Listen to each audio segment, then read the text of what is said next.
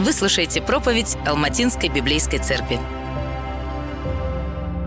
Пожалуйста, откройте вместе со мной 20 главу «Исход». Мы с вами возвращаемся к книге «Исход». А, напомню, что мы идем с вами по 10 заповедям. А, мы прошли первую заповедь. Сегодня мы с вами будем разбирать вторую заповедь, и это тематические проповеди.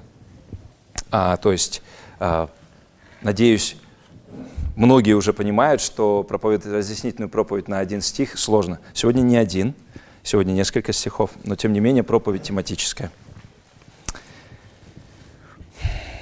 Итак, а, исход 20 глава, вторая заповедь, стихи с 4 по 6. Но я хотел бы начать вот с чего. Я хочу вам описать а, нашего брата Бахаджана. Это русский белокурый парень а, с тремя детьми и женой Армангуль. Он занимается медициной, часто ходит в горы и также говорит на китайском языке часто ездит в Гонконг, он, кстати, сейчас именно туда и собирается. А, некоторые из вас скажут, может быть, многие, это не наш Бахаджан. А я вам скажу, а вот так я его вижу. И поэтому я предпочитаю с ним говорить о китайской еде, обсуждать медицину и проблемы воспитания детей. У него же их трое. Вы скажете, это абсурдно. А, слава Богу, да, я с вами соглашусь, это абсурдно. Но к чему я привел такой абсурдный пример такого абсурдного Бахаджана? А, потому что он иллюстрирует то, что запрещает вторая заповедь. Дело в том, что люди не только поклоняются ложным богам, что запрещено в первой заповеди, они еще и ухитряются поклоняться истинному Богу ложно. Именно об этом вторая заповедь. Она об истинном поклонении и о том, что когда мы поклоняемся ложно, то тот, кого мы можем называть Богом, на поверку окажется совсем и не Богом Библии, а идолом. Так же, как в моем примере Бахаджан, который я вам описывал, совсем и не Бахаджан, хотя я его и назвал тем же именем. Итак, вторая заповедь. Я прочитаю ее, стихи с 4 по 6. Исход 20 глава, стихи с 4 по 6. «Не делай себе кумира и никакого изображения того, что на небе вверху, и что на земле внизу, и что в воде ниже земли не поклоняйся им и не служи им, ибо я, Господь Бог твой, Бог-ревнитель, наказывающий детей за вину отцов до третьего и четвертого рода, ненавидящих меня, и творящий милость до тысячи родов, любящим меня и соблюдающим заповеди мои. Аминь. Мы поговорим сегодня с вами о повелении этой заповеди, о причине этой заповеди и последствиях этой заповеди. Повеление этой заповеди – это стихи 4 и начало 5 стиха, а, причина – это середина пятого стиха, и последствия – это конец пятого стиха и весь шестой стих. Вторая заповедь повелевает поклоняться истинному Богу верно, потому как неверное поклонение представляет Бога ложным образом, а Бог наказывает за искажение Его образа и благословляет за сохранение Его образа. Давайте я повторю. Это такое маленькое резюме а, второй заповеди. Вторая заповедь повелевает поклоняться истинному Богу верно – потому как неверное поклонение представляет Бога неверно, а Бог наказывает за искажение Его образа и благословляет за сохранение Его образа. Итак, само повеление. Не делай себе кумира и никакого изображения того, что на небе вверху, что на земле внизу и что в воде ниже земли, не поклоняйся им и не служи им. Почему Бог говорит о том, что при поклонении Ему нельзя делать никаких изображений? Ничего того, что на земле, на небе, на земле и под землей. Кстати, я думаю, вы понимаете, что когда вот это перечисление идет на небе вверху, на земле внизу и в воде ниже земли, имеется в виду, что никаких изображений вообще чего-либо, что существует. Так почему? Почему Бог говорит, что при поклонении Ему нельзя делать изображений? Потому что манера и способ поклонения влияет на понимание того, кому мы поклоняемся – манера поклонения рисует образ того, кому мы поклоняемся. Представьте, вы приходите в место поклонения, и там никто ничего не будет говорить. Представьте, вы приходите на воскресное богослужение, и никто ничего не говорит. Все будут сидеть и молчать. Вы подумаете, что тот, кому эти люди поклоняются, либо немой, либо глухой, либо слова ему не важны. Представьте еще одну ситуацию. Представьте, вы приходите в место поклонения, и там все всегда говорят, и все друг друга перебивают. Как это, кстати, было в Каримской церкви, что исправлял апостол Павел. Что вы подумаете, если вы приходите в место, и там все говорят, какое-то место поклонения, все говорят, все друг друга перебивают, никто никого не ждет.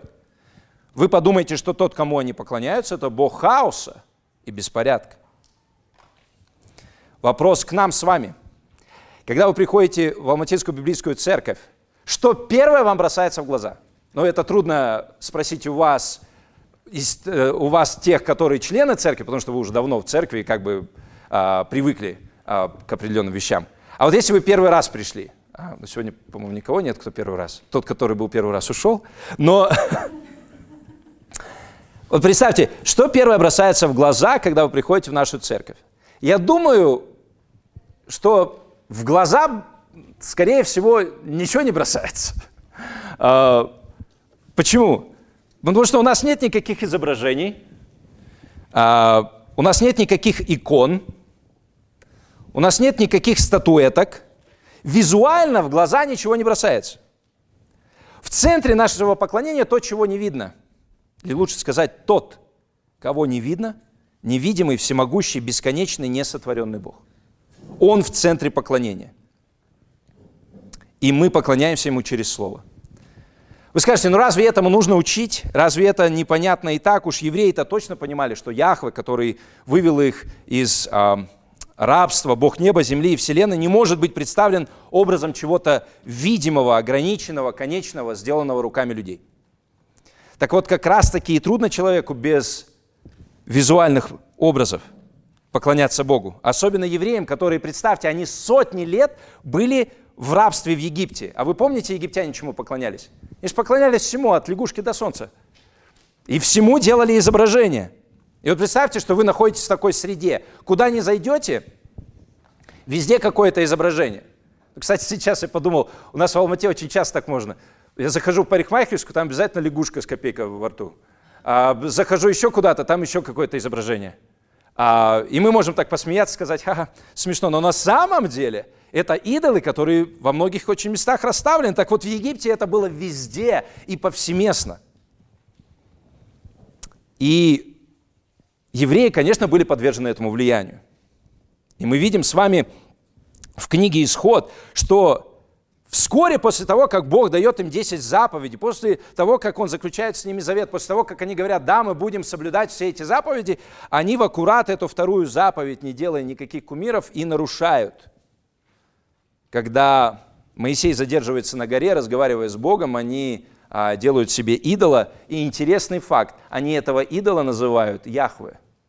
Давайте прочитаем это место. Я прочитаю, или можете вместе со мной открыть Исход 32 глава, я прочитаю что там произошло. Исход 32 глава, стихи с 1 по 8. Когда народ увидел, что Моисей долго не сходит с горы, то собрался к Аарону и сказал ему, «Встань и сделай нам Бога». Вы знаете, интересно, извините, я буду иногда останавливаться, комментарии делать.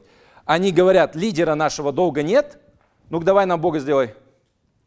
Еще, знаете, такое повелительное на древнееврейском, ну-ка встань, что ты сидишь, ну, грубо говоря, такой, ты, ты, разве не видишь, что нам Бог нужен? Так вот, стань, сделай нам Бога, который бы шел перед нами, ибо с этим человеком, с Моисеем, который вывел нас из земли египетской, не знаем, что сделать. Вообще верности никакой, да? Да, не знаем, что с ним сделалось. Давай нам Бога сделай. И сказал им Аарон, выньте золотые серьги, которые в ушах ваших жен, ваших сыновей и ваших дочерей, и принесите ко мне.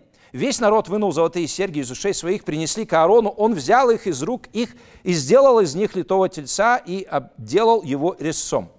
И сказали они, вот Бог твой Израиль, который вывел тебя из земли египетской.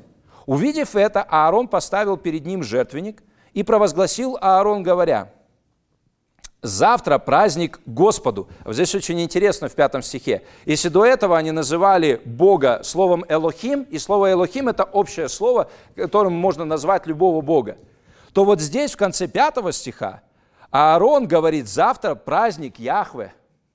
То есть вот этого тельца, которого они сделали из золота, они говорят, что это он нас вывел из земли египетской, а Аарон добавляет, да-да, это Яхве. На другой день они встали рано, принесли все сожжения, привели жертвы мирные, и сел народ есть и пить, и после встал играть. Вот здесь еще одно пояснение. Пожалуйста, не думайте, что они стали играть там в Уно, окей? Okay? А, они не стали там играть в какие-то настольные игры. Когда здесь сказано «встал играть», народ ел, пил и встал играть, играть они начали так, как это делали язычники. А это означает, что там были и развращения, и другие вещи, которые, как правило, язычники делали на какие-то праздники. И сказал Господь Моисею, «Поспеши сойти, ибо развратился народ твой, который ты вывел из земли египетской. Скоро уклонились они от пути, который я заповедал им, сделали себе литого тельца, поклонились ему и принесли ему жертвы и сказали, вот Бог твой Израиль, который вывел тебя из земли египетской». Посмотрите, что происходит – они выливают себе тельца из золота и говорят, это Яхве, который вывел нас из земли египетской. Представляете, да? Они говорят, мы поклоняемся истинному Богу. Это Яхве, который вывел нас из земли египетской. Ну, ну бык. И Бог говорит, они уклонились от пути, который я им заповедал. Уклонение от пути, заповеданного Богом, это поклонение, которое обезбоживает Бога. Здесь евреи сделали быка и сказали – Наш Бог – бык. То есть они превратили Бога в идола. Они все еще называют его Яхвы, они все еще приписывают ему дела, которые он совершил, но они уже исказили его, представив в образе золотого, сделанного руками видимого быка. Они лишили Бога славы. Это грех и мерзость. Почему? Потому что себе и другим они говорят, наш Бог – бык, конечный, видимый, сотворенный. И кроме того, посмотрите, когда кто-то смотрит на быка, что он думает? Ну, как правило, думает, что бык – это какой? Сильный, агрессивный, ну и, наверное, глупый. То есть вы видите, как они славу воруют у Бога и представляют Бога Просто ужасным образом. Вспомните, когда Бог пришел на гору Синай, в 19 главе мы с вами читали. Он сказал, приготовьтесь, я буду говорить с вами. В каком образе он предстал перед ними? Вот когда он сказал, три дня вам на подготовку, на третий день я приду и буду говорить с вами, подготовьтесь, осветитесь. В каком образе он пришел?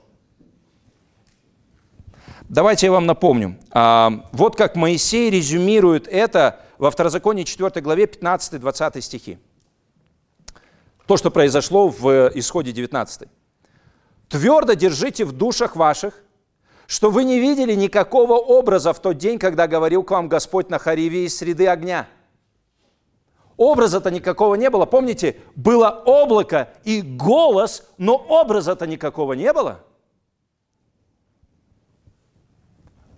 Твердо держите в душах ваших, что вы не видели образа, никакого образа в тот день, когда говорил к вам Господь на Хариве из среды огня. Чтобы вы не развратились и не сделали себе изваяние, изображение какого-либо кумира, представляющих мужчину или женщину, изображение какого-либо скота – который на земле, изображение какой-либо птицы крылатой, которая летает под небесами, изображение какого-либо гада, ползающего по земле, изображение какого-либо рыбы, которая в водах ниже земли, и дабы ты, взглянув на небо и увидев солнце, луну, звезды и все воинство небесное, не прельстился и не поклонился им, и не служил им, так как Господь Бог твой уделил их всех народам под всем небом, а вас взял Господь и вывел вас из печи железной из Египта – чтобы вы были народом его уделом, как это видно сейчас. То есть, Бог говорит, я ни в каком, никакого образа вам не являл, чтобы вы себе не делали изваяний, икон, изображений, и чтобы вы им не поклонялись. Обратите внимание, в пятом стихе 20 главы Исход сказано, не поклоняйтесь им и не служите им – Что делать тогда с, изображениями вообще? Изображениями Иисуса Христа, изображениями Марии, младенца. А, вы, наверное, знаете, огромное количество просто невероятно красивых произведений искусства именно изображают Иисуса Христа, изображают Марию, изображают Иосифа и так далее. Послушайте, изображения как таковые, произведения искусства, это не есть зло, потому как они не делаются с намерением им поклоняться и им служить Еще раз, пятый стих. «Не поклоняйся им и не служи им». Например, Рембрандт. Он писал свои картины не с целью создать образы, которые будут вести нас в поклонении. Или детские книги с рисунками. Я надеюсь, никто из вас не использует их для того, чтобы открыть рисунок, где изображен Иисус, и склоняться перед Ним молиться. Надеюсь. Если так делаете, перестаньте. Я понимаю, что это комичный пример, но я надеюсь, что он показывает, что здесь когда Господь запрещает делать кумира, Он имеет в виду, что этот кумир используется для того, чтобы поклоняться Богу и служить Ему. Между прочим, очень часто в католических э, костелах, храмах и в православных храмах говорят о том, что они не поклоняются иконам и статуям, которые там есть, или э, э, статуэткам. Они говорят, что они их чтят. Не поклоняются, но чтят. Мне очень трудно разграничить поклоняются и чтят именно э, в контексте э, православных храмов или католических э, костелов, потому что я знаю огромное количество людей, э, которые считают, что вот если я помолюсь у этой определенной иконы, тогда мне Бог ответит. Вот если я поставлю свечку у, именно у этого святого, тогда именно в этой сфере мне будет благо. Я помню даже Раньше, когда э, я сам лично ходил в православный храм, мы подходили и говорили, вот нам нужно помолиться за такого-то человека, у него такая-то болезнь. И нас прямо направляли к определенной иконе. А еще, если я приходил и говорил э, имя, то даже и тогда более конкретно направляли. То есть вы видите, да, что вот именно если у определенной иконы ты помолишься, то Бог ответит тебе. Или у определенной статуи, или в определенном месте – или в определенном храме, в котором может быть, как некоторые люди говорят, есть мощи какого-то так называемого святого, и там якобы Бог слышит вас лучше, там молитвы отвечаются быстрее. Вы наверняка знаете людей, которые совершают паломничество ради этого. И здесь мы с вами подходим еще к одной причине того, почему Бог запрещает поклоняться Ему через создание изображений или образов – Дело в том, что статуэтки и иконы очень часто становятся человеческими центрами манипуляции Богом. Именно так. Человеческий центр манипуляции Богом. Сейчас объясню. Послушайте, египтяне тоже не верили, что в их огромных статуях или маленьких статуэтках там Бог. Там вот в этой, вот в этой э, статуэтке лягушки, там Бог этих э, лягушек, или там э, в статуе крокодила э, Бог крокодилов. Но они думали, что это как такой эпицентр, через который они могут ближе быть с Богом и могут сделать что-то, чтобы повлиять на решение Бога. Я ему сожгу свечку, а он мне здоровье. Я ему кровь принесу, а он мне плодородие. Я пыль сотру с него, а он мне ребенка даст. То есть создание кумиров – это попытка манипулировать Богом, контролировать Его – к сожалению, и некоторые христиане сегодня так делают. Давайте приведу несколько примеров. Некоторые христиане думают, что если я совершу паломничество в Иерусалим и помолюсь возле стены плач, то Бог меня услышит. Если я бумажечку туда в стенку положу, то уж точно ответит. Некоторые думают, что если за меня помолится пастор, то точно у меня будет исцеление. Другие думают, что если я каждый день буду читать Писание, то тогда Бог точно даст мне хорошую работу. Еще некоторые думают, я буду следовать правильному методу воспитания детей, и тогда точно мои дети уверуют в Бога. Послушайте, Богом нельзя манипулировать, его нельзя контролировать через икону, через образ, через стиль или манеру поклонения – он всемогущий и сам контролирует все и управляет всем. Ему нужно доверять и послушаться, а не пытаться им манипулировать. И некоторые из вещей, которые я вам сказал, они хорошие. Например, следовать правильному методу воспитания детей или каждый день читать Писание. Но не думайте, что из-за этого Бог должен вам дать что-то. Есть еще один способ, которым мы можем с вами сотворить кумира. Когда мы искажаем откровение Бога, которое Он дал о себе. Например, некоторые люди говорят, а я хочу думать о Боге только как о любящем. Мне, знаете, мне очень понравилось один раз пастор Роман проповедовал, я не, я не помню, какая именно была проповедь, но он как-то говорил о том, что очень важно понимать, что мы должны иметь страх перед Богом. И он, и он рассказывал, как а, а, и он встречался с каким-то человеком, который сказал, а я не думаю, что у нас должен быть страх перед Богом, и, возможно, а, и сейчас много таких людей, и много таких, к сожалению, мнений о том, что «а вот мне так не нравится». А мне не нравится думать о Боге, что Он ревнитель. А мне не нравится думать о Боге, что Он наказывает даже христиан. Вот не хочу я так думать. Слушайте, это очень, очень, очень, очень опасное э, мнение, что то, как вы хотите думать, это самое главное. Бог являет себя нам в Писании, и Он говорит, какой Он. Он и любящий, и справедливый.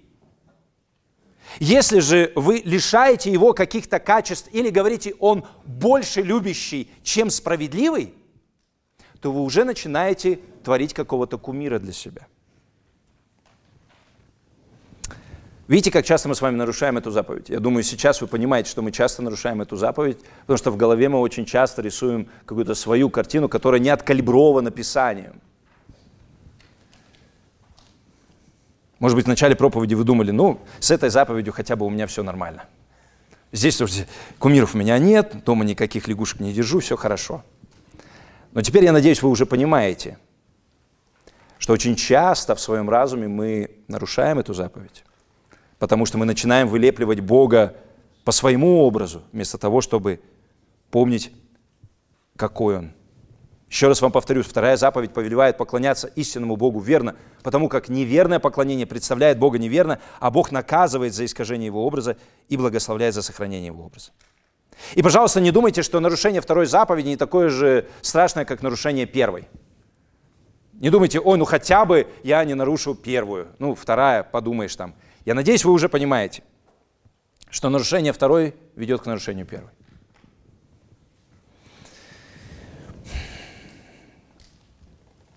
Давайте посмотрим с вами на причину, которую нам дает э, здесь Бог, а, а, повеление второй э, заповеди.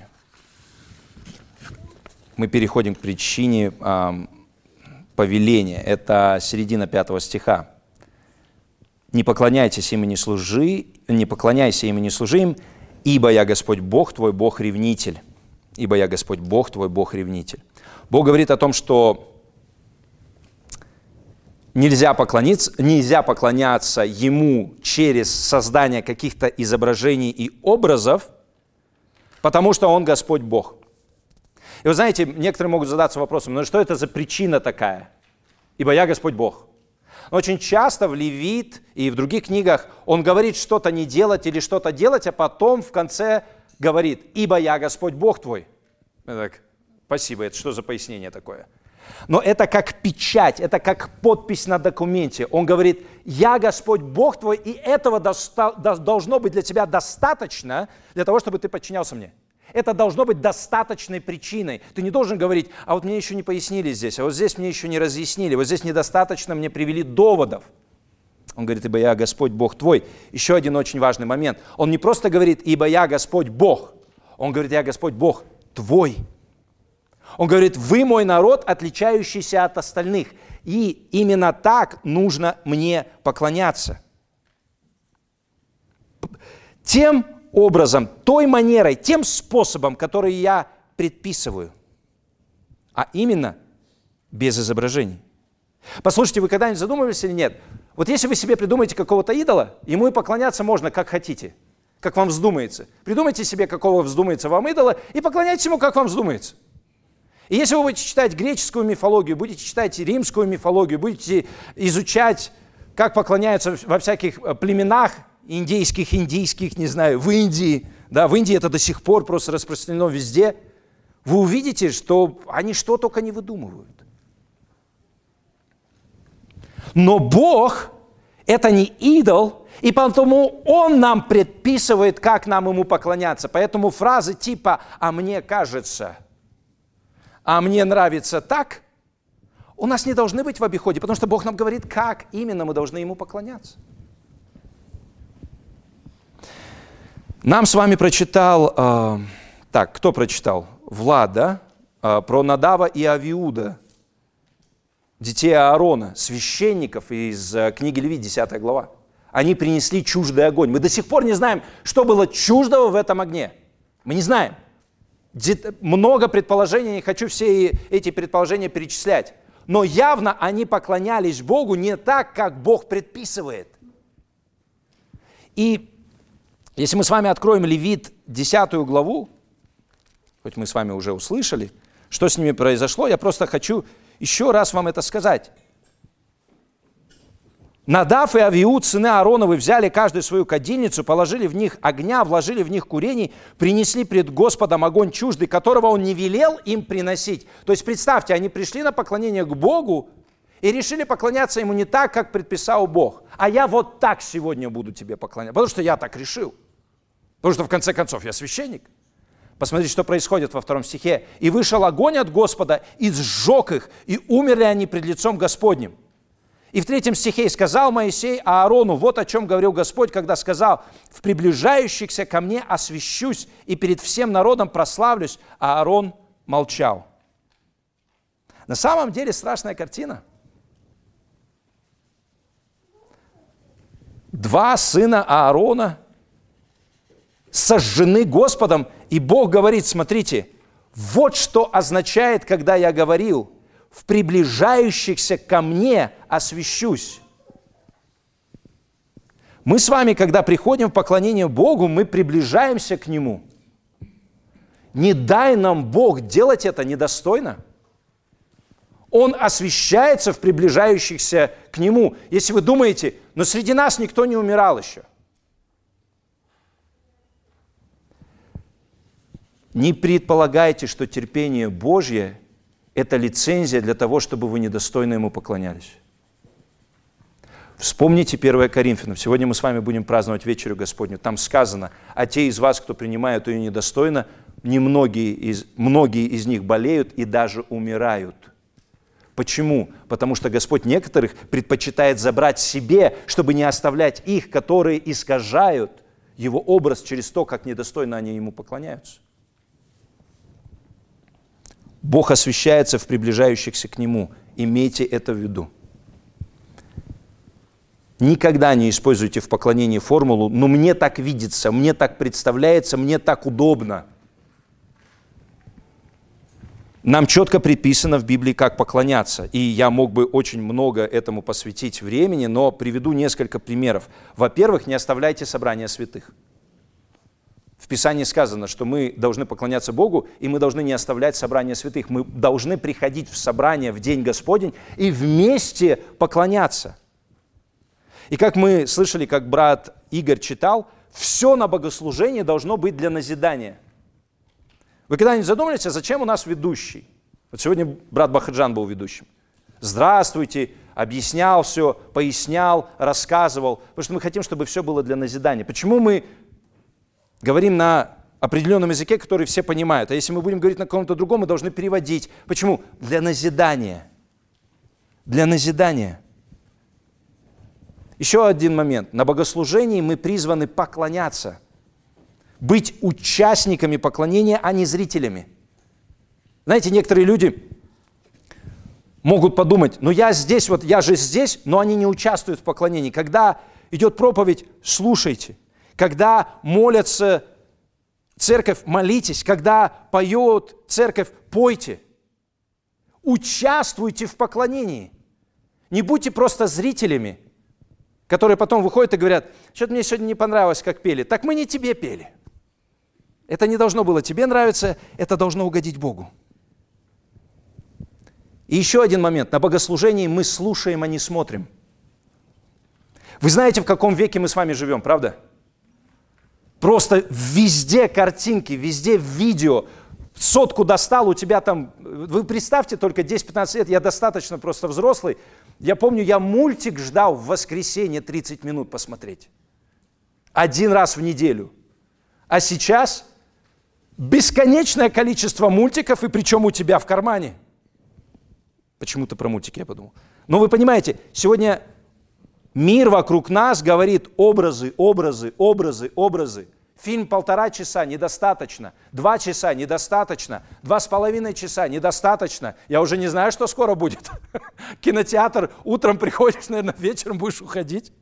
Феномен сериалов. Я не говорю о том, что все они плохие. Некоторые же, наверное, смотрим.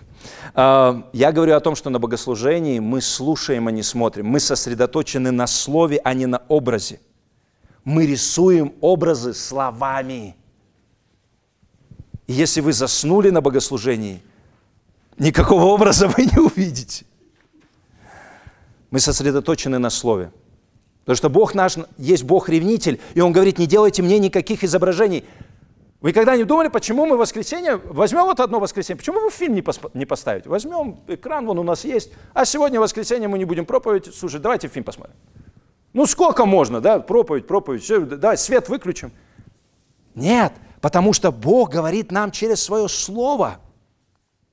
Поэтому мы сосредоточены на Слове, мы молимся по Слову, мы поем Слово, мы слушаем Слово. И для многих может показаться, ну что за формат старый? Все сидят, слушают одну голову, которая говорит еще и так долго.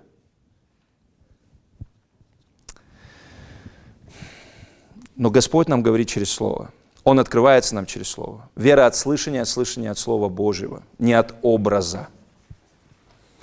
И здесь опять-таки тема любви. Наш Бог – Бог-ревнитель. Он любит нас и любит страстно, любит безраздельно, как муж любит свою жену. И не потерпит, чтобы она не просто смотрела на другого. Я помню, когда Игорь в проповеди сказал, о, в молитве сказал это, я подумал, здесь даже тоньше, здесь не просто, что она на другого посмотрела. Она мужа называет мужем, но при этом описывает его совершенно по-другому. Представляете? Она просто говорит, да, вот мой муж, ну там какое-то имя, да? И начинает его описывать, как я Бахаджана описывал, абсолютно по-другому. Представляете? И муж такой стоит, да это же не я. Да это не я. Да не я это. И вот Бог говорит, что Он есть Бог-ревнитель, Он не потерпит этого. И здесь у некоторых из вас может возникнуть вопрос, так, ревность это вообще плохо – Разве нет? Но ревность, когда мы говорим о Боге, это очень и очень хорошо, потому что Он посвящен своему объекту любви. Если Он любит, Он не может быть ревнителем. Но даже и когда мы думаем о человеческом браке, правда, тоже, представьте, муж, который абсолютно безразличен к тому, верна ему жена или нет. Ну, мы сразу же с вами подумаем, ну, он, наверное, ее и не любит. Бог наш ревнитель. Он защищает свое. Он говорит, вы мой народ, я вас не отдам. Вы мои. И поэтому я вас буду защищать. И как он защищает свое? Ну, во-первых, он обращается к самому народу. Как он борется за их верность? Он говорит о последствиях, о последствиях послушания и непослушания. Это третий пункт проповеди, вторая часть пятого стиха и конец, и весь шестой стих. Я прочитаю. Он Бог твой, Бог-ревнитель. Смотрите, что Он делает. Тем, которые его не слушаются, Он наказывает детей за вину отцов до третьего и четвертого рода, ненавидящих меня. И Он творит милость до тысячи родов, любящим меня и соблюдающим заповеди мои. Видите, да? Последствия послушания и непослушания. То есть он обращается к своему народу, он говорит, что вот так вы мне должны поклоняться, не делать никаких изображений, я ваш Бог, я ваш Господь, я ревнитель, и будут последствия, если вы не будете меня слушаться, и будут последствия, если вы будете меня слушаться. На самом деле это достаточно сложные стихи для толкования. Первое, мы видим с вами, Бог наказывает и творит милость. Вы видите, да, это? Он наказывает и творит милость. И делает это в ответ на непослушание, наказывает в ответ на непослушание и творит милость в ответ на послушание. Наверное, у большинства проблем нет с этим, да? Ну, как бы понятно, за послушание благословение, за непослушание проклятие. Вот с чем проблема – так это то, что это распространяется далее конкретного человека на его потомков, да? Вы видите? Он здесь говорит, что он наказывает детей за вину отцов до третьего и четвертого рода, ненавидящих меня. И милость творит до тысячи родов, любящим меня. Я вот никогда не слышал, чтобы мне кто-то задавал вопрос по шестому стиху, я вам честно скажу.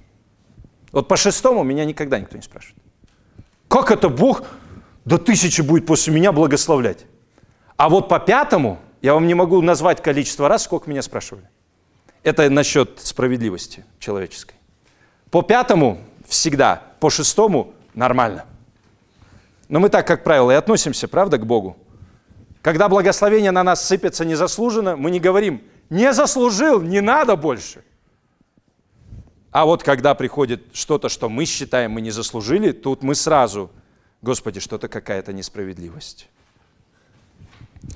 Но, ну, во-первых, мы с вами должны понимать, что Писание толкует Писание. Есть знаменитое место в Иезекииле 18 главе. Вообще советую вам прочитать дома Иезекииля 18 главу, потому что там Господь говорит, что каждый ответит за свои дела. Каждый ответит за свои дела. Не будет сын отвечать за грехи отца. И здесь вопрос. Так, стоп. Сын не будет отвечать за грехи отца, а здесь сказано, что если папа согрешит, то за его грехи еще до третьего и четвертого рода будет наказание. Как быть? Я думаю, что здесь представлен общий принцип. Не что-то, что справедливо в каждом отдельно взятом случае, а общий принцип. Я думаю, никто никогда не будет спорить с тем, что то, как мы воспитываем детей, то, как мы живем, влияет на них. Если вы не послушаетесь Богу и живете так, это влияет на ваших детей. Если вы послушаетесь Богу и живете так, это влияет на ваших детей. Знаете, знаменитая есть история одного философа Киркегора. Он э, говорит о своем отце и говорит, что это тот человек, который хуже, э, ну, очень негативно повлиял на него, потому что он видел, что он внешне признает существование Бога и поклонение Ему, но фактически он этого никогда не делал. И вот это один из самых плохих примеров. Я хотел бы предостеречь всех родителей, да и вообще всех взрослых, чтобы, знаете, мы не были теми людьми, которые говорим о поклонении Богу, но на самом деле своей жизнью не поклоняемся. Это очень опасно. Так вот здесь, я думаю, представлен общий принцип. Наше послушание никогда не бывает только моим послушанием, оно распространяется на наше поколение, которые будут после нас. И наше непослушание, оно никогда не бывает только моим непослушанием, оно распространяется на рода после нас. Бог, я надеюсь, вы здесь видите, что Он намного более милующий, чем наказывающий. Но тем не менее Он и наказывающий. Мы видим пример наказания корпоративного, если так можно сказать, в Ветхом Завете снова и снова. Вы помните Ахана? В Иисуса Навина, недавно, я знаю, Женя читала Иисуса Навина, помнишь Ахана, который взял заклятое из Иерихона, и потом не могли понять, почему они не могут захватить следующий город. И вышло все на Ахана, и что сделали? Ахана наказали. Я сегодня перечитывал Ахана, его детей, его родственников – даже его ослов. Просто вот все, кто связан с Аханом. Помните Ахава, Ахав и Изавель? Всех его детей наказали. Или вы можете посмотреть историю Ветхого Завета, очень часто Израиль как народ страдает за грехи царя. Это все идет к тому, что у нас есть так называемое понятие, недавно брат Владимир учил на основах веры, федерализм, да? глава. Мы либо все в Адаме, либо в Иисусе. И вот здесь определенное, здесь определенным образом можно сказать вот это учение, да, о том, что то, как ты проживаешь, влияет на поколение после тебя. Но есть еще один момент. Обратите внимание, кого будет наказывать Господь, как они описаны. Конец пятого стиха. Вот прям посмотрите, я хочу, чтобы вы сами в Библиях увидели это. Не просто это третий, четвертый род тех, которые не послушаются ему. Как они там описаны? Увидели? Ненавидящие меня. Это не какие-то невинные люди, которые очень хотят прийти к Богу, но просто из-за того, что папа три поколения назад не был верным Богу, они просто не могут этого сделать. Нет, они сами ненавидят меня. И обратите внимание, это в контексте того, что мы должны поклоняться Богу верно – не делать изображений кумиров. повторюсь еще раз, если вы называете Бога Богом, но при этом наполняете Его совершенно другим содержанием, не тем, которое дается в Писании, вы сотворили кумира. Обратите внимание, как описаны те, которых Бог благословляет, которым показывает милость. Шестой стих. «Творящий милость до тысячи родов, любящим меня и соблюдающим мои заповеди». Вы видите, это не просто Слушай, как классно, что я в этом роду родился, ничего не делаю, такие благословения сыпятся. Часто же так говорят, слушай, вот повезло еврей, да? Вот у, все, у евреев всегда богатые. А вот это не повезло, он, не знаю, какая национальность, а вот у него все не так. Но послушайте, здесь Бог говорит и о том, что это имеет значение, да, но кроме этого и ваша личная ответственность. Вы либо ненавидите Бога, либо любите Его и соблюдаете Его заповеди. Причем, обратите внимание, невозможно любить Бога и при этом не соблюдать Его заповедь. Это абсолютнейший миф. Если кто-то вам говорит, я обожаю Бога, вы его спрашиваете, в какую церковь ходишь? Он говорит, это мне абсолютно не нужно. Э, или говорит, а гостеприимство оказываешь? Да зачем оно мне нужно? Это пережитки прошлого. Сейчас я живу обособленно только сам. Вы понимаете, так, он не послушается заповедям, наверное, он не любит Бога. Понимаете, да? Это нераздельно, это как две стороны одной монеты. Любите Бога, будете соблюдать Его заповеди. Никак иначе. И Его милость, она до тысячи родов. Представьте только, я вот думал, я не подсчитал, к сожалению, но третий, четвертый род, да, и тысяча. Это же не в 10 раз больше. И вроде как не в 100. Насколько больше у Бога милости, мы видим в этом месте. Итак, мы с вами увидели, что нам не позволено делать образ Бога. Мы посмотрели на само повеление, посмотрели на причину, посмотрели на последствия послушания и непослушания. Как же нам теперь с вами искушать, э, э, извините, противостоять искушению, изменить Бога в образ удобный, карманный, помещающийся в руку, так можно сказать? Что поможет нам избежать производства идолов в своем сердце, который мы можем очень легко называть Иисус? Ответ в том, чтобы прийти к совершенной иконе Бога. Вы скажете, так, стоп, подождите, мы же не должны делать икон. И тут ты завершаешь проповедь, говоришь, придите к совершенной иконе. Да, вот именно так. Есть та икона, которую Бог одобрил. И мы все должны к ней подходить с вами. Причем всегда. Вот как о ней говорит автор послания евреям, евреям, первая глава, я прочитаю. «Бог многократно, многообразно говоривший в прошлом к нашим предкам через пророков в эти последние дни говорил нам через своего Сына, которого Он предназначил быть наследником всего и через которого Он некогда сотворил Вселенную. Сын – сияние славы Отца и точное подобие самой сущности Бога. Сын Божий Иисус Христос – это точное подобие самой сущности Бога. А вот как о Сыне Божьем говорит Павел в Колоссянах 1 главе 15 стихе. Он есть образ Бога невидимого, первородный всякого творения. И вот здесь слово «образ» в 15 стихе, на греческом это слово «икона». Он есть икона Бога невидимого. Вы хотите увидеть Бога? Посмотрите на Христа. Вы скажете, мне не повезло, я не живу во времена Христа. Но вы заметили, что Иисус после себя не оставил картин. Он не сказал, не заповедал своим ученикам, напишите-ка хорошенькие портреты меня и распространите по всем церквям. Пусть люди поклоняются перед ними. Ну, когда-нибудь задумались об этом?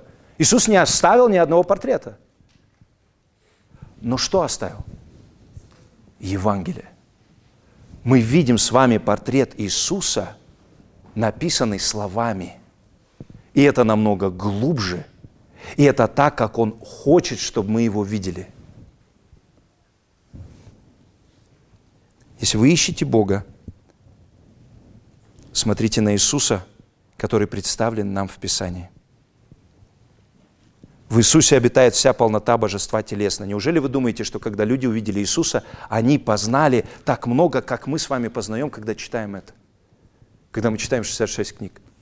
Вы неужели думаете, что кто-то посмотрел на Иисуса и понял, «А, это же Творец всего мироздания. В нем обитает полнота божества телесно. Это есть второй Адам. Через Него все, все через Него, им и для Него. Им живем, движемся и существуем. Может быть, кто-то и понимал. Но в большинстве это человек был, да? И даже если его признавали Господом и Спасителем и Мессией, той полноты знания, которая нам открыта Духом Святым через Писание, в одиночке мало кто обладал. А мы это имеем с вами. Если вы хотите поклоняться истинному Богу истинно, приходите к Иисусу Христу. Никак иначе в истине вы Богу не будете поклоняться. Никто не знает Сына, кроме Отца, и никто не знает Отца, кроме Сына, и того, кому Сын хочет явить. Вы никогда не сможете узнать Бога, если этого не захочет сам Бог. Но Он говорит, что приходящего ко мне я не изгоню вон. Если вы придете к Богу, Он не изгонит вас вон. Но знайте, что никто не приходит к Отцу, кроме как через Иисуса Христа. Иисус – это не лучший путь к Богу. Это единственный путь к Богу. Если вы понимаете, что вы нарушаете вторую заповедь, наполняя термин Бога своими вымыслами и домыслами, то я надеюсь, вы понимаете, вам нужен Спаситель от греха искажения образа Божьего. Сами вы избавиться от этого не сможете. Поэтому и пришел Иисус на землю, чтобы искупить человека от идолопоклонничества, чтобы даровать свободу от бунта непослушания. Послушайте, Адам, когда он был сотворен, и Ева, они должны были быть образом Божьим. Помните, Адам сотворен по образу и подобию Божьему. И он должен был быть образом Божьим. Если кто-то хотел понять, какой Бог, они должны были посмотреть на человека. То есть человек не должен создавать образ Бога, он должен был быть сам образом Божьим. Мы с вами знаем, что произошло. Он, человек, должен был быть думающим, дышащим, живым образом Божьим, на который люди смотрели и понимали, а, вот какой Бог, вот как ему нужно поклоняться. Но человек согрешил, он поддался на искушение сатаны, который сказал, вы будете как Бог – в итоге, конечно, никакими богами никто не стал, а потеряли славу Божию. И мы все с вами в этом состоянии. Мы все по рождению идолопоклонники. Мы создаем Бога по своему образу. Рисуем его, как нам хочется. Именно поэтому, наверняка, когда я вам говорил вот эту фразу, а мне так представляется, она знакома каждому из вас, потому что в какой-то момент жизни мы постоянно, ну, мы говорили это, а мне вот так кажется, а мне вот так представляется. Но именно поэтому и пришел Иисус. Он единственный, кто поклонялся Богу во всем и всегда. Он, как очень хорошо было сказано в молитве, ни разу не вызвал ревности Бога, потому что он исказил образ Бога или поклонился ему не так. Нет, он угодный Богу. И он не просто исполнил все за нас и ради нас, он и умер за наше идолопоклонничество – чтобы очистить нас от греха и примирить с Богом, чтобы мы увидели истинного Бога в Иисусе Христе и пали на колени. Не пластилинового башка, которого мы сможем, знаете, мастерить, там, вылепливать и в любую форму его поворачивать, а истинного Бога, которого мы видим в Иисусе Христе. Если вы еще не веруете в Иисуса Христа, то призыв к вам покайтесь в нарушении этой заповеди, придите к Богу, который дает милость, и Он примет вас. И поклоняйтесь Ему истинно. Потому что поклоняться Ему можно только через Иисуса Христа. Помните, когда Иисус был на земле, Он объяснял самарянке, как нужно поклоняться. Самарянка у колодца, она говорит, нам сказали, что мы должны поклоняться на этой горе, вы, евреи, говорите, там нужно поклоняться. Это знаете, вот Он с ней заговаривает об очень важных вещах. И, как правило, когда вы разговариваете с неверующим человеком, говорите о важных вещах, они начинают с вами говорить о таких вещах, которые вообще абсолютно отвлеченные. И вот она начинает то же самое. А вот нам сказали, что здесь нужно поклоняться, а вы говорите там. И знаете, это уводит в сторону, да, сразу. Так, ага, так, нужно здесь разобраться. Но Иисус ей говорит, Бог ищет себе поклонников. Кстати, по-моему, единственное место, когда в Писании сказано, что Бог ищет чего-то. Бог ищет себе поклонников, которые будут поклоняться Ему в духе истине в духе, в духе святом, то есть мы должны обратиться, чтобы Господь излил на нас Дух Святого, и в истине. Истина – это Слово Божие, но кроме этого, кто еще есть истина? Я есть путь, истина и жизнь. Он сам там стоит перед ней, и он ей говорит, придет время, когда будут поклоняться мне в духе истине, и уже пришло. Почему? Да потому что Он пришел. И мы с вами должны поклоняться Ему в духе и истине. Я уже задавал этот вопрос, но я еще раз его задам. Может, мы, нам тогда стоит нарисовать большой портрет Иисуса и поставить вот здесь? Или по домам? Надеюсь, понимаете, что это неверно. Портрет Иисуса, который нам рисует Писание, это словесный портрет. Мы видим Иисуса ушами. Вот именно так. Мы видим Иисуса ушами. Вера от слышания, от слышания от Слова Христа.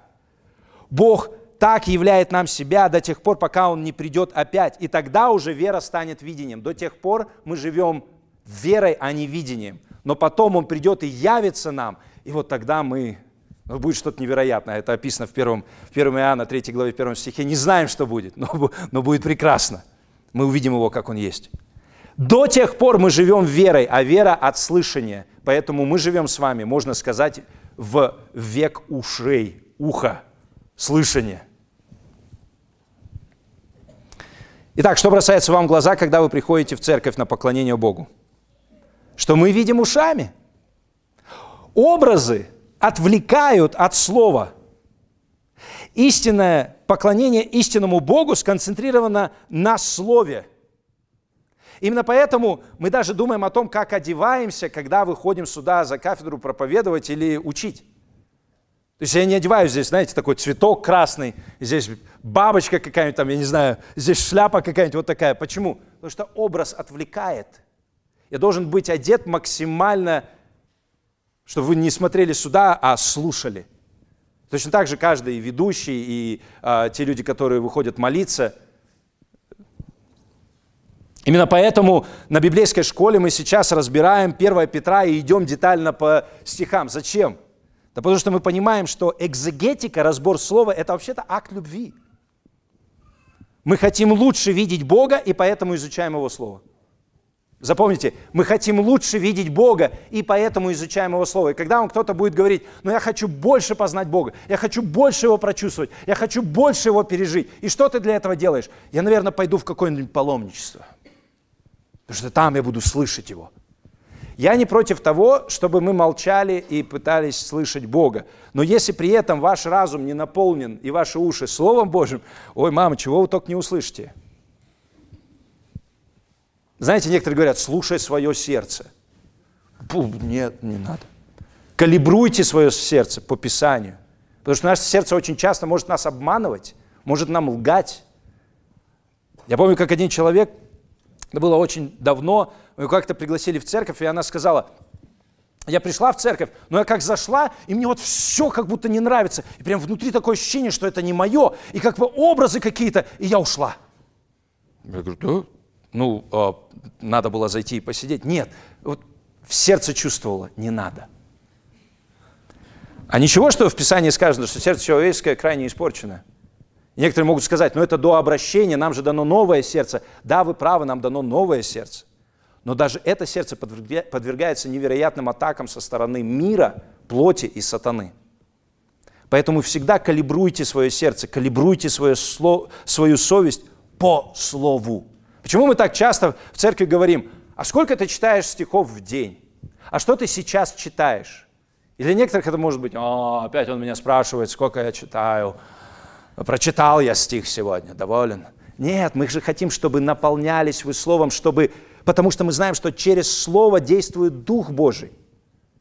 Если в вас не будет ни капельки слова, да мы можем что угодно делать. Мы театральные представления можем тут устраивать. Можем делать вам кучу, не знаю, добрых дел, еще чего-то. Но если слова не будет, с чем будет работать Дух Божий? Поэтому на библейской школе мы изучаем э, слово. Поэтому на домашних группах мы изучаем слово или книги, которые говорят о слове. Мы везде стремимся видеть ушами. Потому что я еще раз хочу вас предостеречь, дорогие, я буду завершать. Тот, кто говорит, а я так вижу Бога, а мне Иисус так представляется, в итоге может остаться с идолом, которого он просто назвал Иисус. А это самая большая трагедия. Это самая большая трагедия. Но помните о ревнителе, который милует до тысячи родов, любящих его и соблюдающих его заповеди. Он начал у нас доброе дело, и он завершит его. Он не оставит нас. Ой, как, как это славно, что Бог нас не оставит. Слава Ему. Дорогая церковь, увидев истинного Иисуса, снова и снова прибегайте к Его Слову, исполняйте Его Слово, чтобы в вас изобразился Христос, чтобы вы никогда не спутали Иисуса истинного с каким-то идолом, с каким-то суррогатом, который его пытаются подменить. Завершу вот чем. Как убедиться в том, что вы не поклоняетесь кумиру, но поклоняетесь истинному Богу? Задайтесь вопросами. А обращаетесь ли вы к Иисусу Христу, чтобы понять благодать и природу Бога? Видите ли вы, как все цели Бога сфокусированы на Христе? Когда вы задумываетесь о Боге, во-первых, думаете ли вы об Иисусе и о том, как и что делал Бог через Иисуса Христа? Задавайтесь такими вопросами, когда будете размышлять о Боге. Давайте помолимся.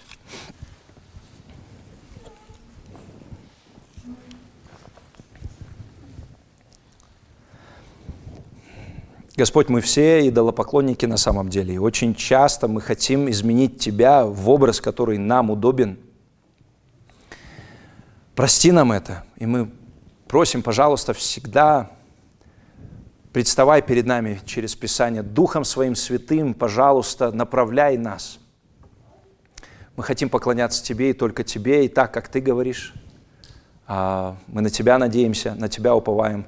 И мы просим, не дай нам никогда отвести взгляд от невероятно красивого и прекрасного Иисуса, потому что через Него Ты нам открылся. Славим Тебя и молимся во имя Его. Аминь. Спасибо, что слушали нас сегодня. Чтобы послушать другие проповеди, подпишитесь на канал Алматинской библейской церкви в YouTube или на наши страницы в социальных сетях.